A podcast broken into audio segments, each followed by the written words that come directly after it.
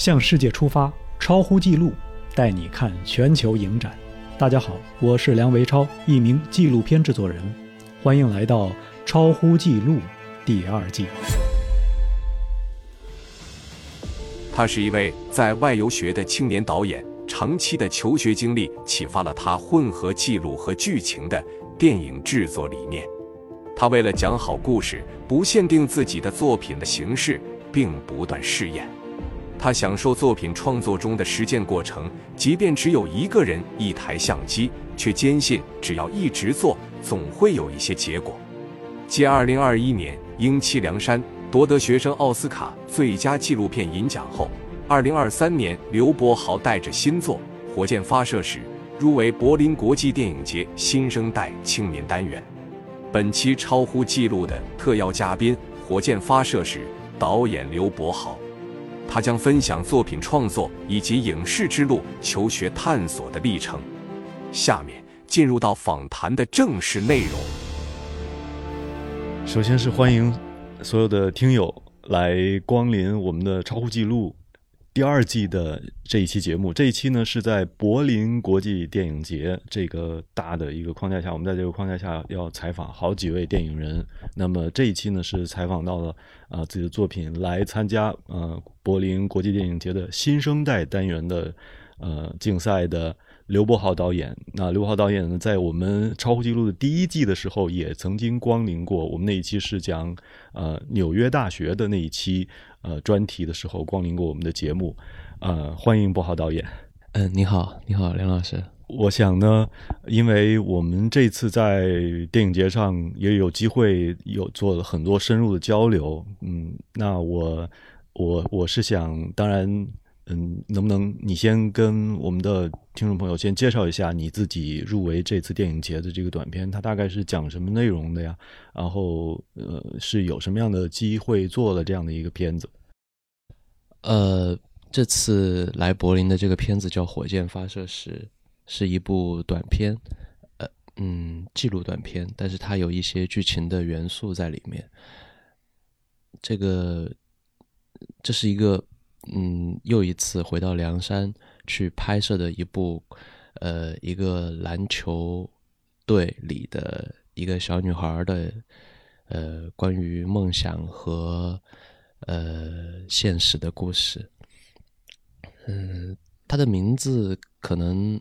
就是说，在从从名字上就就可就可以看到，它其实是一个我想把这个稍微有一点现实的事情，用浪漫的呃去表达。因为在凉山就有我们国家的四个火箭发射中心的其中一个，在这样的一个背景下，嗯，我。就做了这样的一个，呃，基于一个很小的故事，但是在一个宏大的，呃，可能算也不算宏大吧，就是一个大大的背景下的，呃，这样的一个故事。嗯，简单的介绍就是这样。嗯，我认识这个小姑娘，她其实就是在在之前去拍摄。呃，阴气梁山是我之前的一部纪录片里的，呃，一一个一个角色，但是我没有去描写他，更多的描写他。这次他作为主角，呃，去来来参与到这个纪录片里面，纪录短片里面，也是呃非常让出彩的，让我觉得非常真实的表现。嗯，对你提到呃阴气梁山，这个是我们在上次访谈节目的时候就听到过你对这个片子介绍啊，是你的算是呃纽约大学毕业作品是吧？对。然后当年也是，我记得好像我们节目那时候播出的时候还没有呃奥学生奥斯卡的消息，是不是？后来后来有的呃获学生奥斯卡的消息。对，当时做的时候我还记得是呃九月一号。呃，对，开学的时候，对对，然后我是九月十几号才知道的那个消息，就是拿了奖的消息。嗯，但是最后最后呃公布，他们官方公布是十月份，所以我我其实也是把这个秘密 自己消化了，可能一个多月。嗯，但确实当时只是这个片子做完了，然后入围了，还没有知道后面的消息。嗯。然后那个呃，阴栖凉山，我们当时听你介绍过，就是关于凉山的一些热爱篮球的一些小朋友们他们的故事啊，好像也还有一个，是不是？我印象没记错的话，还有一个是，就是就是就不是凉山本地的，是一个篮球，是一个运动员还是什么？他过去是有啊，那个他是凉山本地的，也他他是凉山本地的哦对他是凉山本地，他就是那个村子里面长大的。哦，嗯，等于他又回去到那个对对，他是他是他是本来呃在那个地方长大，但是但是后来去呃成都的一所一所学校学习，应该是大嗯专还是嗯。然后因为因为觉得可能自己的作为一个学的那些汽汽修的工作不适合自己，然后然后也不是自己想做的事情，就回到呃自己的村子里面，嗯。嗯、刚好那个那个村村子的中间修了这样的一个篮球场，嗯。呃，安置社区的中间修了一个篮球场，大家那小朋友们就可以，嗯，好好的去去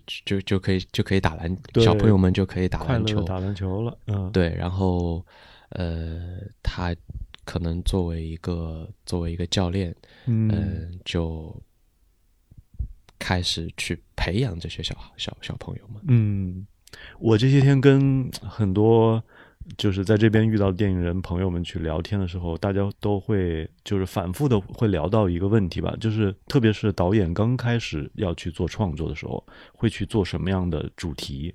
那很多时候大家都会想。呃，特别我自己至少是这样的一个观点，就是要去做自己比较熟悉的，或者是自己啊、自己的家庭啊，或者自己比较热爱的一个什么。那看起来，呃，你肯定就是热爱篮球了，是吧？很喜欢这项运动，所以跟这个有这样的一个机缘，嗯、就是创作这个故事。你有没有有还有没有其他的一些原因，你要去选择在凉山这个地方拍摄？我知道你是成都出来的，呃，然后凉山跟成都是很近的，呃，这这些也是其中的一个原因，是吧？呃，肯定我很喜欢呃篮球这个这个运动，就是嗯作为观众也好，作为运动它本身也好。然后我其实就是因为从小会看篮球，然后也嗯觉得呃刚好有这么一个故事，呃，在梁山。当然，嗯就是说到这个地方啊，就是本身其实也是因为呃这个。在在一一五年的时候，有这样的一个呃作文，叫《嗯泪》，是一个凉山的小女孩写的。她说，中间有一句话是我我做好饭了，去找妈妈，妈妈已经死了。哦，然后这是当时算是对。算是一个非常呃，算是一个大的故事，在嗯。在在我微博上那个时候，是是。我就当时就觉得，其实作为我们四川一个省里面啊，嗯，它有其实自己凉山是有自己非常独特的背景和文化，嗯。呃，它也也有有有有有时候会会比较神秘，嗯。所以我当时就决定，以后如果有机会，作为一个嗯。电影制作者，可以嗯。去拍摄一些嗯。这些故事。嗯。嗯，也就是从从那个时候开始，就后面就就会一直关注，直到等到了这个比较好的故事，同时它也跟我自己的兴趣相关，嗯就好像就碰巧，我就觉得这肯定是会成为我自己能够做到的一个比较好的项目。嗯，就在自己应该也算是呃呃纽约大学毕业的时候，嗯特别想做一个好的作品的时候，嗯就决定要去把这个作作品当做我的毕业作品。嗯。那你拍摄的时候是不是要呃爬很多山呢？因为这梁山我们都知道是深山老林的凉山嘛，对 对对，呃，其实看《阴七梁山》那个片子，它最后我们爬上了悬崖村，那个都不仅是爬山了，那是爬爬钢梯了。嗯呃，也有很多很险的地方，就是嗯真的是悬崖绝壁的那种感觉。嗯。呃，你你就是在在片子里面也有那样的镜头，就是嗯。我用了一个三百六十度的镜头，哦，因为我作为就是包括这部片子和之前的这部片子，嗯我都是一个人拍摄，嗯。很多时候想找一些角度，或者说包括我们拍摄我们爬山的镜头，当我两只手嗯。都要去抓住那个钢梯的时候，嗯。我我在想，我当时就准备好了一个三百六十度的一个镜头，然后那个镜头刚好可以可以支架在我的摄影包，就是那个背包上面，摄影包上。面。嗯，然后刚好它就可以抓拍到一个对环绕的三百六十度的一个呃，对我们当时就用了用了一些嗯比较好的好的素材，其实嗯其实这个也算是呃。对，就是在爬山的这个过程里面，嗯嗯，比较好的一种拍摄方法吧。对对对，嗯你刚才说到这个篮球场，那它不是在悬崖村吧？悬崖村上面没有篮球，嗯呃，那个村落本身不在悬崖村，在另外一个县。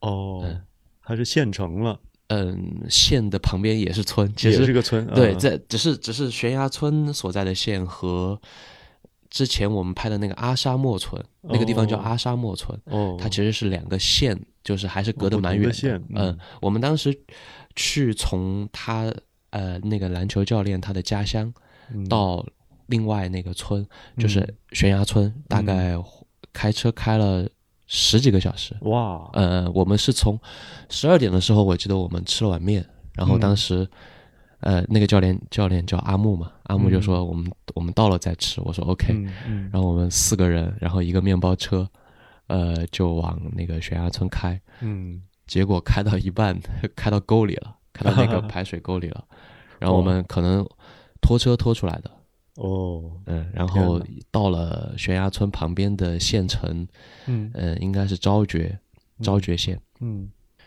大概下午晚上凌晨两点了才吃嗯到第二碗面，你看，就像这种，比如说很偏远的地方啊，甚至有一定的危险性的地方啊，很多人都是有可能很多人真的一辈子都去不到的。但是对于一个纪录片人来说，就是你很有可能在某一部片子你就去到这样的地方。然后有的人还是挺羡慕纪录片人有这样的经历的机会的。你是怎么看待？你拍了那样的爬爬上那个悬崖村，你怎么看待这样的一个这样一个怎么说呢？工作特点？你是觉得你很很乐意去这样的环境去为拍片什么的？它不会对你构成一个你的，比如说让你哎呀望而却步的，以后不想再拍这样的片子了吗？呃，我个人觉得这个过程，嗯嗯，特别美好，嗯嗯，我很喜欢。然后我觉得，呃呃，我成为了这个团队的一份子，因为我们当时确实是去悬崖村，呃，去做一些做一些事情，然后嗯就是包括分享篮球的装备啊这些对，，嗯，我哦，是我觉得，我觉得我，嗯、成为了这个非常有意义的一个一个故事的一份子。嗯，我不仅是在拍摄，嗯。我其实也也觉得我我我参与进去了。嗯。嗯，这是第一。第二就是，嗯，拍摄的很多素材，嗯。嗯，在有准备的情况下，嗯，拍摄到了，包括用那种三百六十度的镜头，嗯还是自己用相机嗯。拍下来的那些画面，嗯。嗯，从呃从从从自己的相机拍到的画面是别人的，嗯哼嗯，然对后对。从三百六十度的镜头里面，我能看到我自己，对你也在里面，对，所以，呃，我所以这也就是为什么我在成片里面会用到我自己在那个嗯。三百六十度镜头里的画面，我觉得嗯。我是其中的一份子。嗯。这个过程真的很美好，就是我嗯。其实现在回忆起来，我觉得这几年拍拍拍东西，拍不光是拍纪录片，拍什么，嗯呃，去悬崖村的那次是给我印象最为深刻的。嗯，对你提到这一点，我觉得我我也有同感啊。我我以前带摄组去一些自然保护区拍摄过，然后我记得后来每次引起我的美好回忆的，都是我把那个当时拍的一些照片啊，我又翻出来又重新看，然后都觉哎呀，然后当时那种场景，那种森林里面那个甚至气味，那些腐烂的叶子的那种。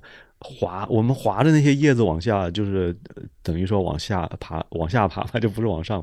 哎呀，那种感觉就马上又想起来了，确实是挺有意思的。是啊，是嗯我们每次就是后来我和阿木见面，我们都会，嗯呃就是取笑这件事情，就是把车开到沟里，然后那个 因为山里面真的除了那个车它本身亮着以外，嗯，其他全是黑暗的。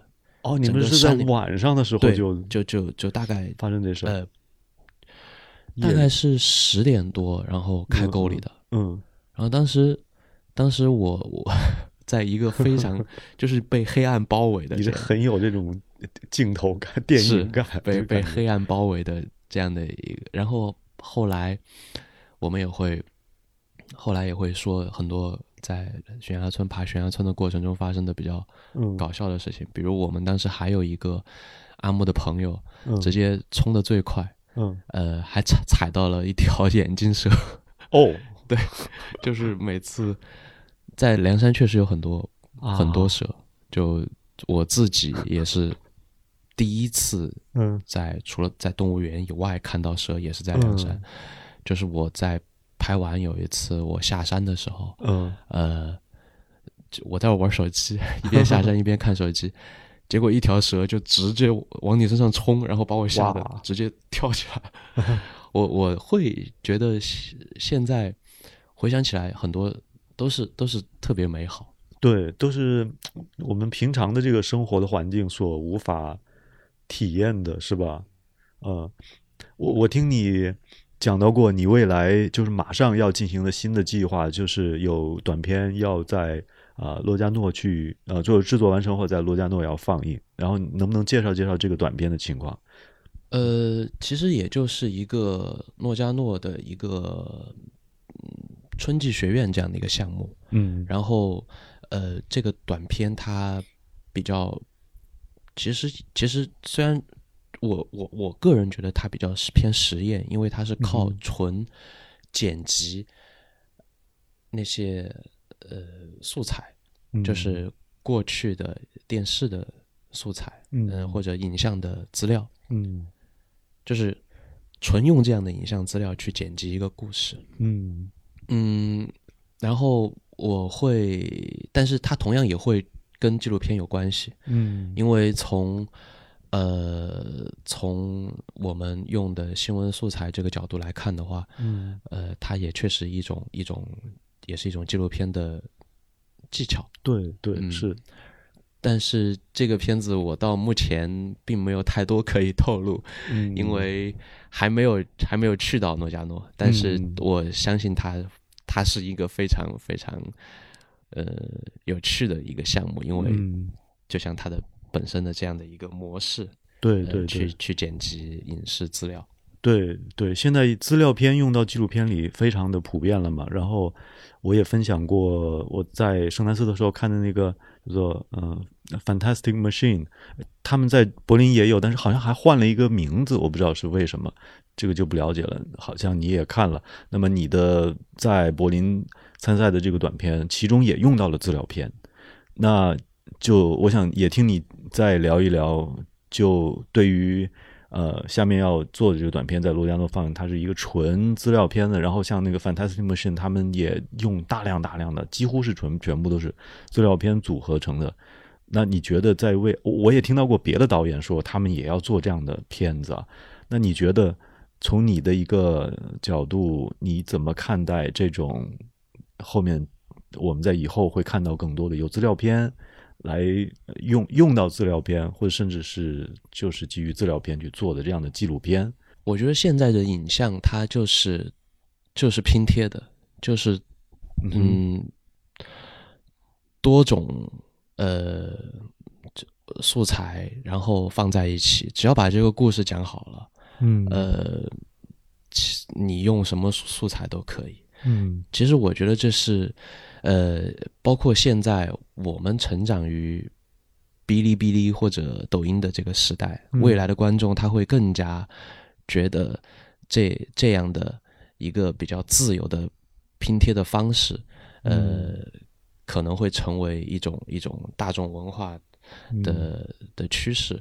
嗯。我觉得在从这个角度上来说，嗯，包括我自己的作品，嗯。嗯，我我觉得有些事情它发生了，呃，有些事情我想去表达，嗯怎么怎么才能够把呃有些不可获得，就是我自己肯定拍不到的东西，嗯或或者说，我觉得这样的素材，它它它能够给到一个非常重要的呃一种一种意义在里面，嗯。我会用到它，就是、嗯。就是有如果有这样的这样的这样的需求，嗯。呃，这肯定是基于就是用用素材这样的东西，肯定是基于需求，然后基于一个把这个故事讲好的目的，嗯。才会用到这些呃一个拼贴的模式。嗯。但无论如何，就是只要能把故事呃讲好，嗯我觉得素材的呃素材用一种比较和谐的方式去放进去，嗯其实是会嗯可以用画龙点睛来说吧。呃，你这个三个片子吧，我们就是说三个短片之后，你肯定也要再创作其他的作品。那你觉得你会只是做纪录片，还是说会要往剧情片方面发展？这方面能不能也分享一下？呃，我现在更加觉得就是。包括做完这部片子之后，就是火箭发射时之后，嗯，我觉得其实记录和剧情其实中间已经呃您也看过，就是它、嗯它是有一点混合的，对，现在越来越多这种混合的，是。然后在这个混合，呃，当然同样同样混合的目的也是为了把这个故事讲得更更好一点。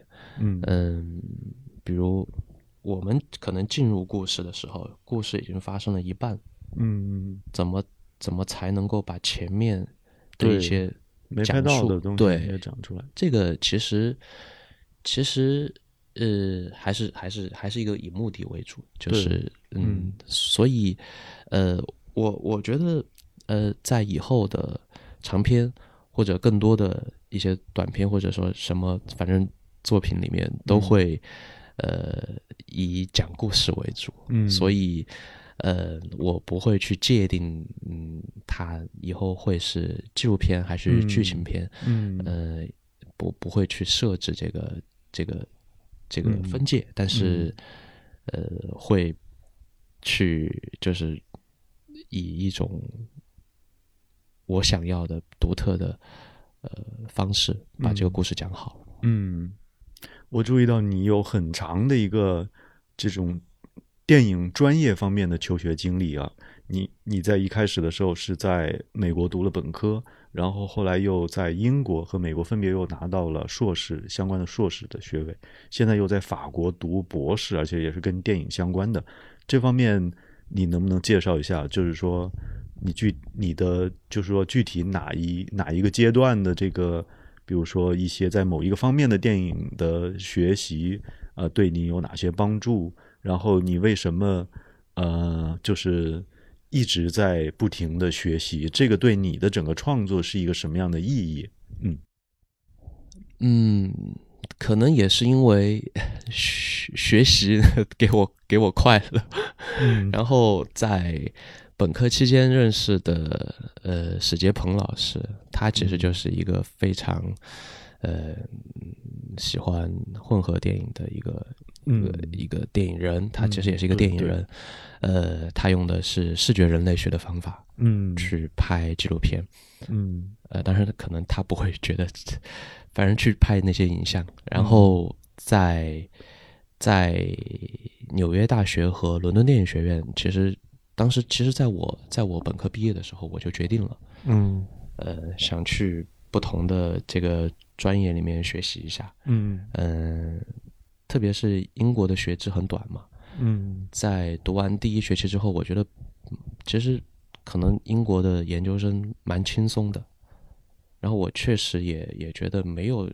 太费力的去读英国的研究生。英国他的学制是一年还是一年一年半？，一啊我的那个专业是一年，就是嗯编剧系是一年。嗯嗯，伦敦电影学院，他他他，我读到可能一学第一学期结束的时候，我就觉得可能呃呃，因为其实学完编剧，你如果说真的想做一点东西的话，可能在年轻的时候还是嗯比较不容易的。嗯呃，包括找工作也好，嗯然后对可能当枪手这些事情我又不想干，嗯 就就得思考一下。嗯呃，然后在第一学期结束的时候，可可能十二月份的时候，我就觉得我其实挺想学的一个东，另外一个东西，其实就是纪录片。嗯哼我我一其实一直都想做一个稍微呃嗯混合一点的项目。嗯，嗯，这这也是来自于本科期间史杰鹏老师他那方面的一些影响，是吧？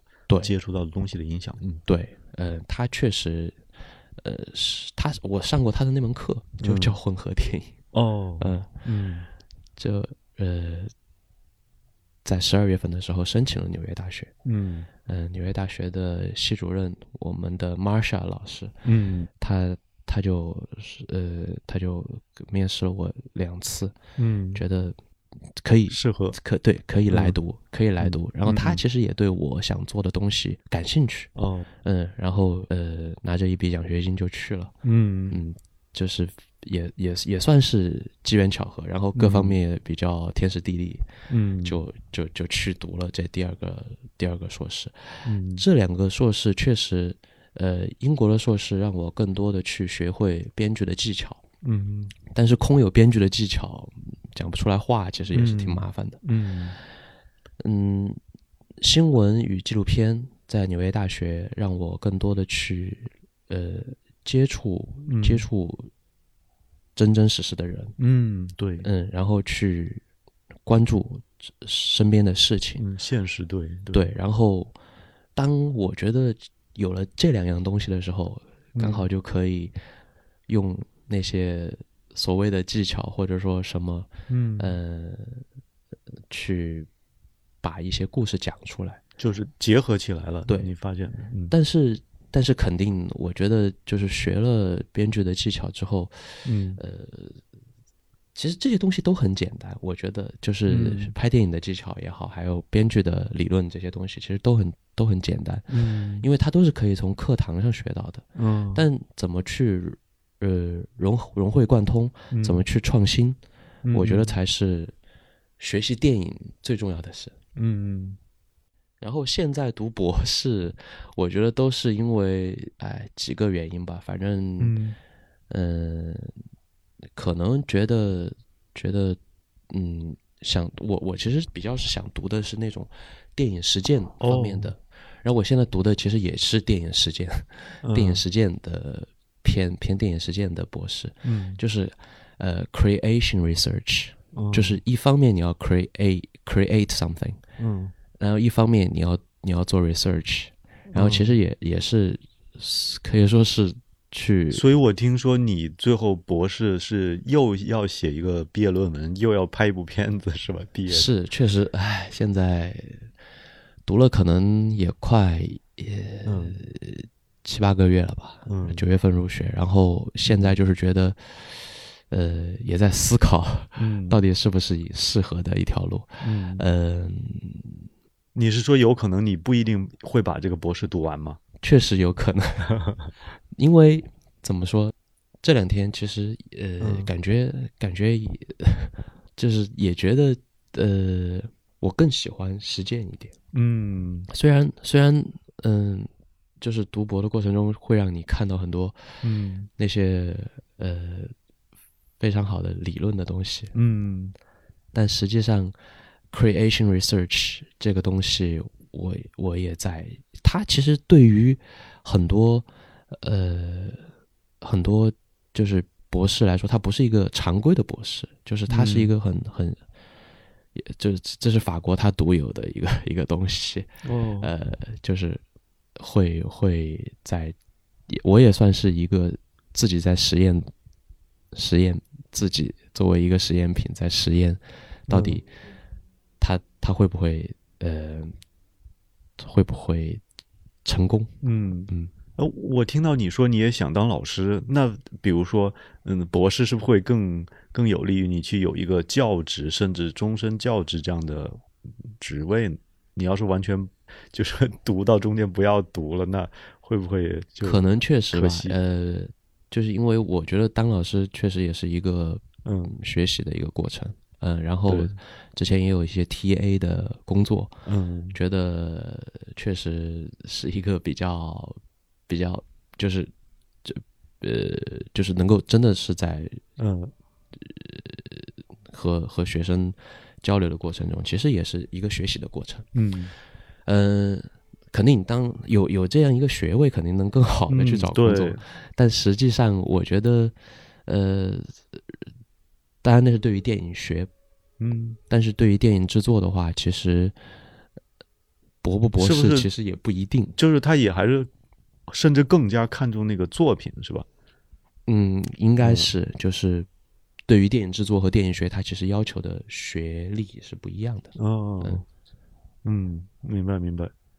但实际上，其实学历其实真的不重要。我觉得很多电影的老师，他其实都都很都很厉害。而且，我其实还有一些个人的原因，就是因为我之前的那个导师 Marsha，其实他也是挺鼓励我去，去呃，因为他自己就有一个博士，呃，他然后他鼓励你读对他他这个博士，虽然是他他是纪录片导演，但他是自己有一个博士，然后他其实也、嗯。也挺鼓励我，嗯，嗯。是是是，呃，走一步再看一步吧。对。对，我也很想听你分享一下这些天的你看到的吧，对自己特别有启发的片子啊。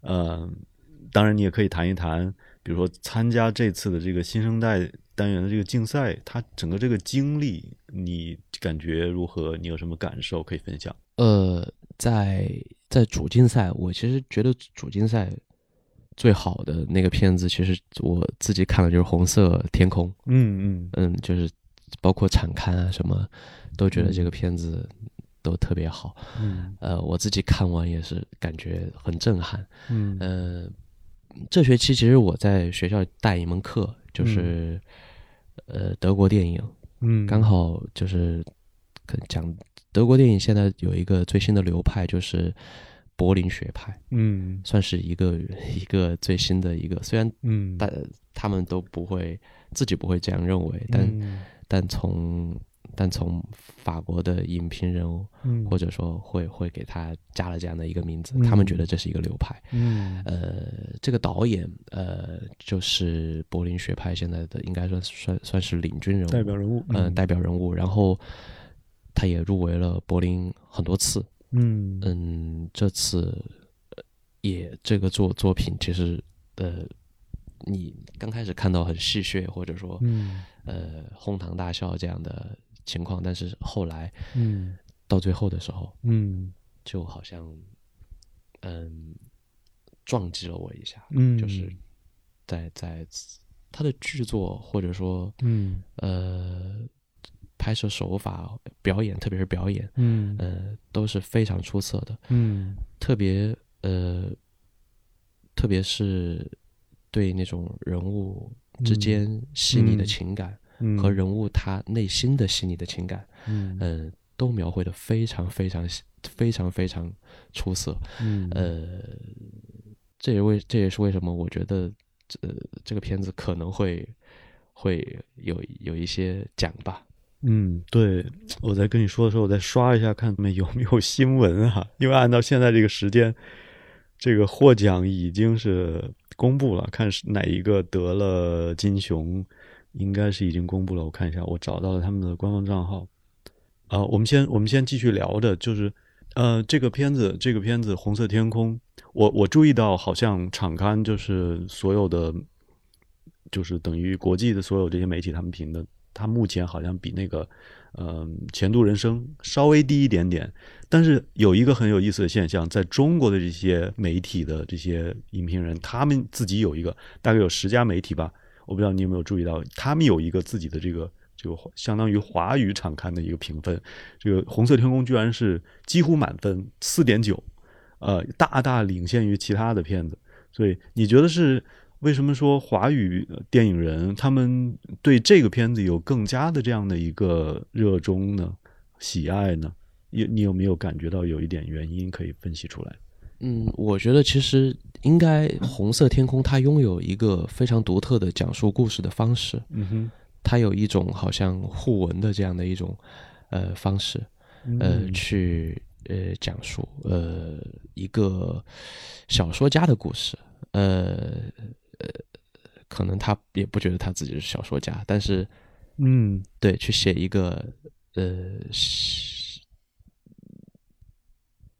在文字和画面之间，我觉得他是做了的做到了一个非常和谐的一个状态。嗯呃，至于《前度人生》，我还没有看，嗯 我觉得，嗯，这个我确实也不敢去评价。嗯，嗯，可以等待以后再去分析。确实，确实，嗯，我目前还没有刷出在推特上有那个金熊给了谁的消息。嗯，嗯他可能还会有一会儿。还有一会儿，我们继续聊吧。就是其他的片子，像《红色天空》，它是剧情片，但是我我其实总是会想聊到纪录片啊。就这个片子里头，你有没有看到一些，比如说纪录片的呃影子呢？或者说它有没有纪录片的手法呢？有，呃，其实其实我我觉得在在这个现在很多电影，它其实都都是都用都是在用纪录片的技巧嗯去拍摄剧情片。嗯，当然，我们说的是技巧啊，技巧嗯就是 documentary skills。嗯哼这个东西它它确实呃不仅是法国，还有很多呃像罗马尼亚呃、嗯这边德国，其实这部片子它不是特别，你不不是特别用用纪录片技巧，嗯，但呃从就是有一点剧透的说，就是他最后用了一种画外音的这样的一个哦，一个方式去去描述嗯。嗯，像 voice over 呃、嗯。一样去描述发生的事情，哦，嗯，这就是为什么我会觉得它的新颖的地方。呃，嗯当然，归根结底，我不会觉得他用了特别那个嗯呃呃特别多的纪录片技巧。嗯呃，我我对我还看了《Fantastic Machine》，然后嗯我觉得这个片子就是呃用的全部是呃影像资料，对，呃影像资料，然后加上一些呃旁白，也是旁白去串联哎，他他刚开好像刚开始的时候，我甚至我还以为是摄制组在里头有一个设置设计性的一个拍摄啊，嗯，但是我后来一想，恐怕那个也是个资料片。那个我没有看出来。我觉得其实嗯很多地方，嗯，你能感觉到，其实他一直他就是觉得，他其实是好像梳理了一个媒体史的感觉。对对对就是从从电影他他的开始，，对，呃，火车进站什么的，对然后往后直接，呃，到到一些电视的发展电，视，嗯呃，然后到现在这个数码时代，就是呃直直播的这个时代，单反呐、呃手机啊这些，，对，然后他这个片子会让我，会他他昨天也在新生代拿了奖，拿了一个哦，他拿了新生代的奖啊。应，该是拿了个 special mention，就是特别提及，嗯，嗯，他拿了一个奖。嗯，我我我觉得他好好的地方就是他用了呃旁白，然后就好像一部呃科教片一样，嗯然后把这些故事串联了起来，嗯。把不同时代的呃怎么就是摄像机，它作为一嗯个很、很强大的一个 一个工具，嗯嗯，对，嗯，在在这个过程里面，它梳理的特别好，嗯。呃，里面其实也有很多让人心跳加速的镜头，嗯呃，是呃对，然后我其实还是很推荐看这个片子，对，嗯。我觉得它其实有很强的娱乐性啊。是。我印象当中，我看的时候，那个场，这个那一场里面的有很多观众啊，有的地方是真的是有很多笑点的，大家看的很快乐。嗯，嗯，而且也会有你想闭着眼睛不想看的地方，对对对对对，Fantastic Machine 它的翻译应该是叫神奇的机器。嗯嗯。嗯，还他在这边的名字叫国王说，对呃，对对对，这个我不不知道为什么，他在前面加了一个，就国王说，国王说是吧？嗯什么的，我不知道为什么要加这个，而且他用的用的这个主题图片也跟在圣丹寺用的不一样。嗯，有趣，这个可以了解一下为什么，。是不是会他们怕两边的首映影响？这个有点奇怪。他这个片子还是在新生代放映的，哦，呃然后是在后新生代。当然我不知道呃中间它内容有没有什么改变，但是可能嗯嗯、有有一些，我猜可能有一些不同，连名字都，如果我如果真的名字是改了的话，我觉得嗯可能、可能会内容也是有一定的不一样，因为圣丹斯，圣丹斯他如果说是他是，呃呃，其实这个它是这个无所谓啊，圣丹斯应该是国际纪世界纪录片竞赛。嗯，但是新生代主要是给新生代的观众看的，啊，就是如果他是呃 fourteen plus，就是，fourteen Plus 有上限吗？没有上限，其实也没有上限，但是下限就是 fourteen。哦，对对呃对对，所以它意意味着它有可能，就像美国的分级似的，它有可能是 K 十三嗯，多少，它有可能会有一定，哎，美国的分级里头是有这种吗？就是多少年龄段以上才能看？是它包括电视也有，嗯是的，嗯，就是它这个这个这个这个片子，呃，用了大量的素材，然后用 voiceover 去串联，呃，非常清晰的讲述了这个摄像机，嗯。呃，它的发展，嗯。然后包括内容嗯。在在在这个摄像机里面嗯。的的一些一些呃变化，嗯。呃，其实包括我自己之前学传播，我觉得里面传播传播学有一句很重要的呃话，就是 “the medium is a message”。对，媒介及信息是吧？呃，对，“the medium 个，is a message”。嗯嗯呃，他其实我觉得他想表达的其实就是这个、这个意思。嗯呃，在在虽然相机还是相机，嗯但是电影也好，呃，电视也好，后来现在的直播、网络嗯影像也好，它其实所包含的信息和信息传播摄取的方式，其实已经就是就像是在在这样的一个进程里面慢慢改变，嗯它把这个进程串联起来了。嗯。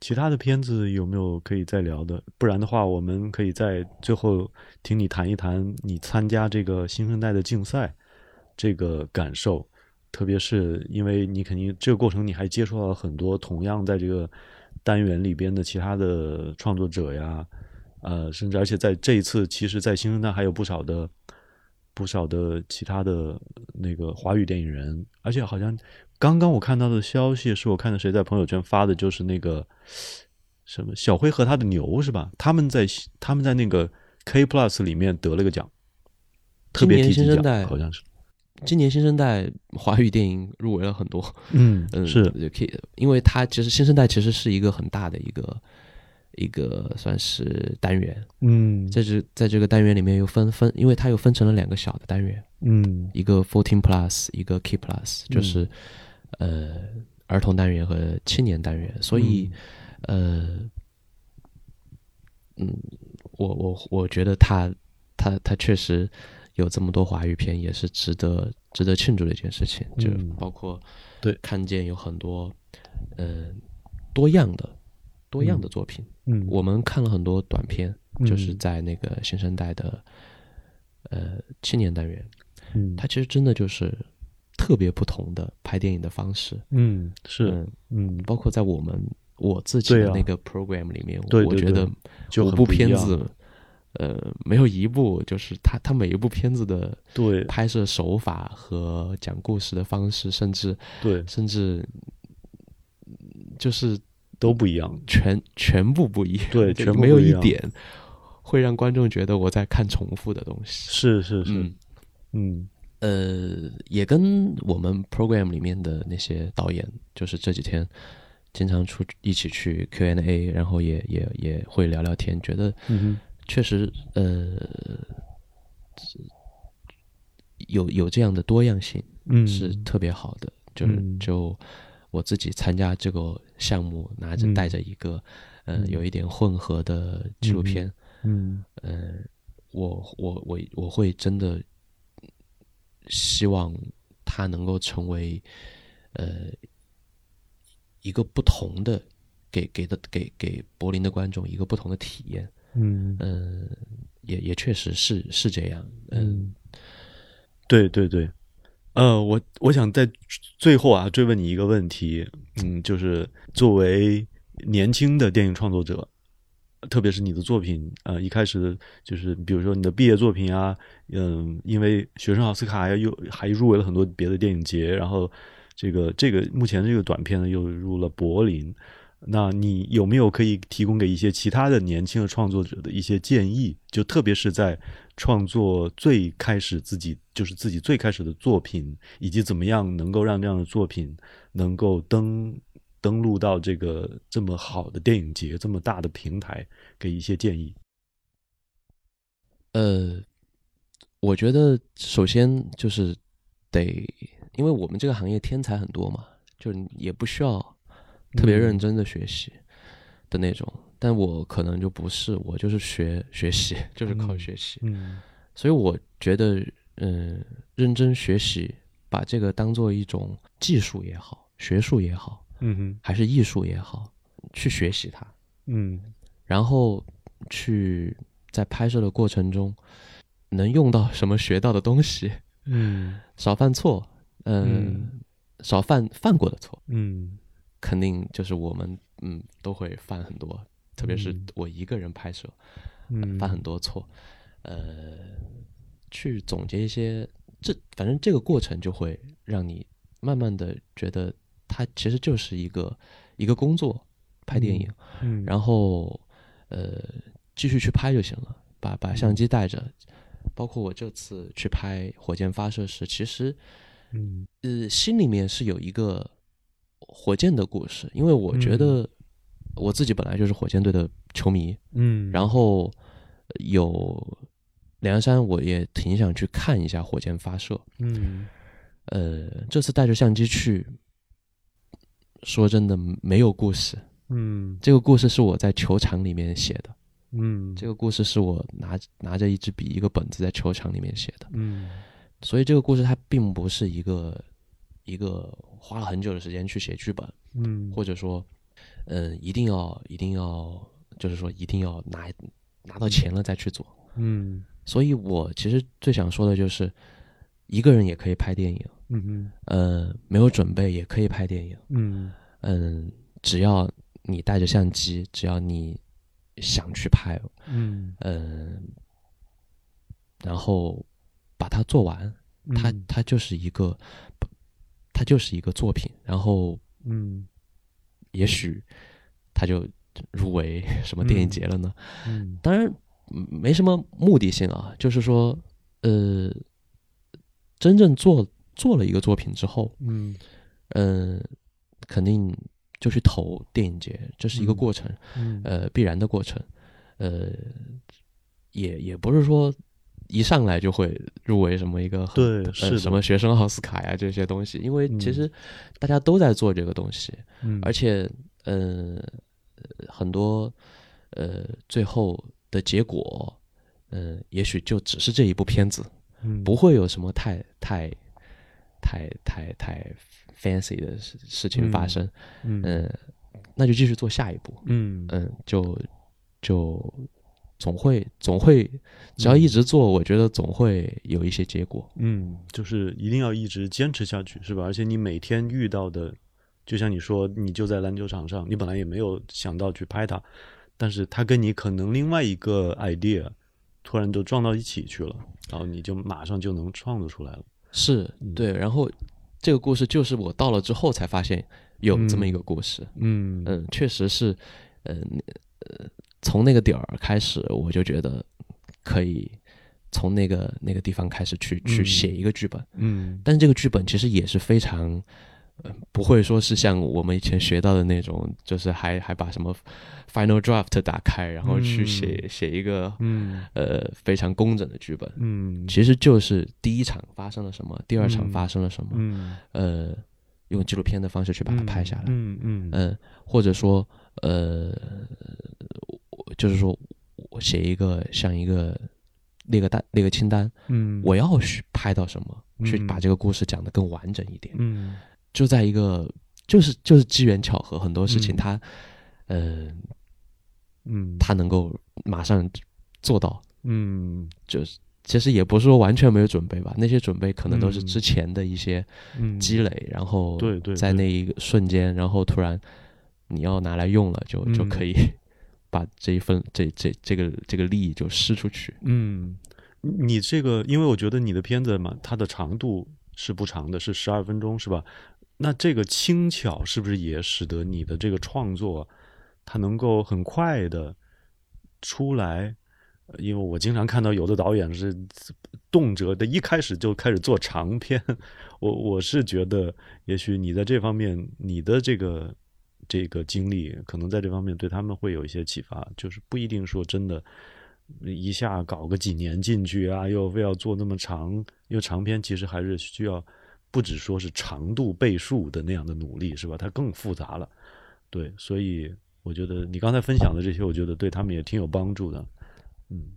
我觉得对轻巧，然后更重要，它它本来就不是一个嗯准备好，呃对对对，它规划好它，是一个有点像即兴的一个，对，很就本来这个故事里面包括很多场景都是即兴的，对，嗯，然后我在嗯更多他他为什么会是这样一个？其实很多观众看完会会说有点意犹未尽，嗯嗯嗯，他确实是有很多东西要说，嗯但没有没有去把它延展开。嗯呃，刚才说说到读博士这个问题啊，嗯其实也是因为我在今年去年上半年，呃，写了一个就是开题报告，嗯，就是就是去申请学校用的开题报告。嗯在那个写那个开题报告的过程中，我呃读了很多关于混合电影的书，嗯，然后也写了一个自己想要做的嗯那方面的嗯呃研究呀什么的。嗯写完那个开题报告，我就觉得，哎，我我感觉，要不要我去尝试一下这次？呃，这个片子其实它当然肯定就是完全没有准备，因为从理论上讲，嗯。它就是混合很多混合电影，它就是没有准备的，嗯，它就是它就是没有规划的，它就是事情发生了，我把它记录下来，嗯。然后用剪辑把它拼贴成一个故事。嗯。呃，所以如果说现在读博士读了这么久，呃，给给我一个很大的启发，其实就是那个开题报告里面，嗯，它很多东西，嗯、启发了我这部《火箭发射史》。嗯嗯嗯，这个这个也是挺好的一个经验的，就是你可能想把自己的那个，就是自己会有一个，相当于是有一个中期计中期或者是一个远远远景，你可能觉得自己在几年内要做出什么东西来，然后也许你没有一个特别固定的一个想法了，但是只有很多很细碎的零零散的一些 idea。但是也许你在生活当中马上就发现了这个可以跟这个某一个 idea 撞击了出来一个作品的东西，是吧？对挺好的。好，特别感谢你这次来这个我们的这个超乎记录来跟大家分享，在二零二三年的柏林国际电影节作为一个参赛作品的作者，你的收获和经历，非常感谢。呃，谢谢你，谢谢大家。好，我们下次再见，谢谢大家收听。超乎记录的各个平台的号、公号、微博、微信、B 站、知乎这些名字都叫超乎记录，大家可以去关注，然后通过这个呢来给我们这节目拍砖、吐槽，或者说向下一期的嘉宾发问吧。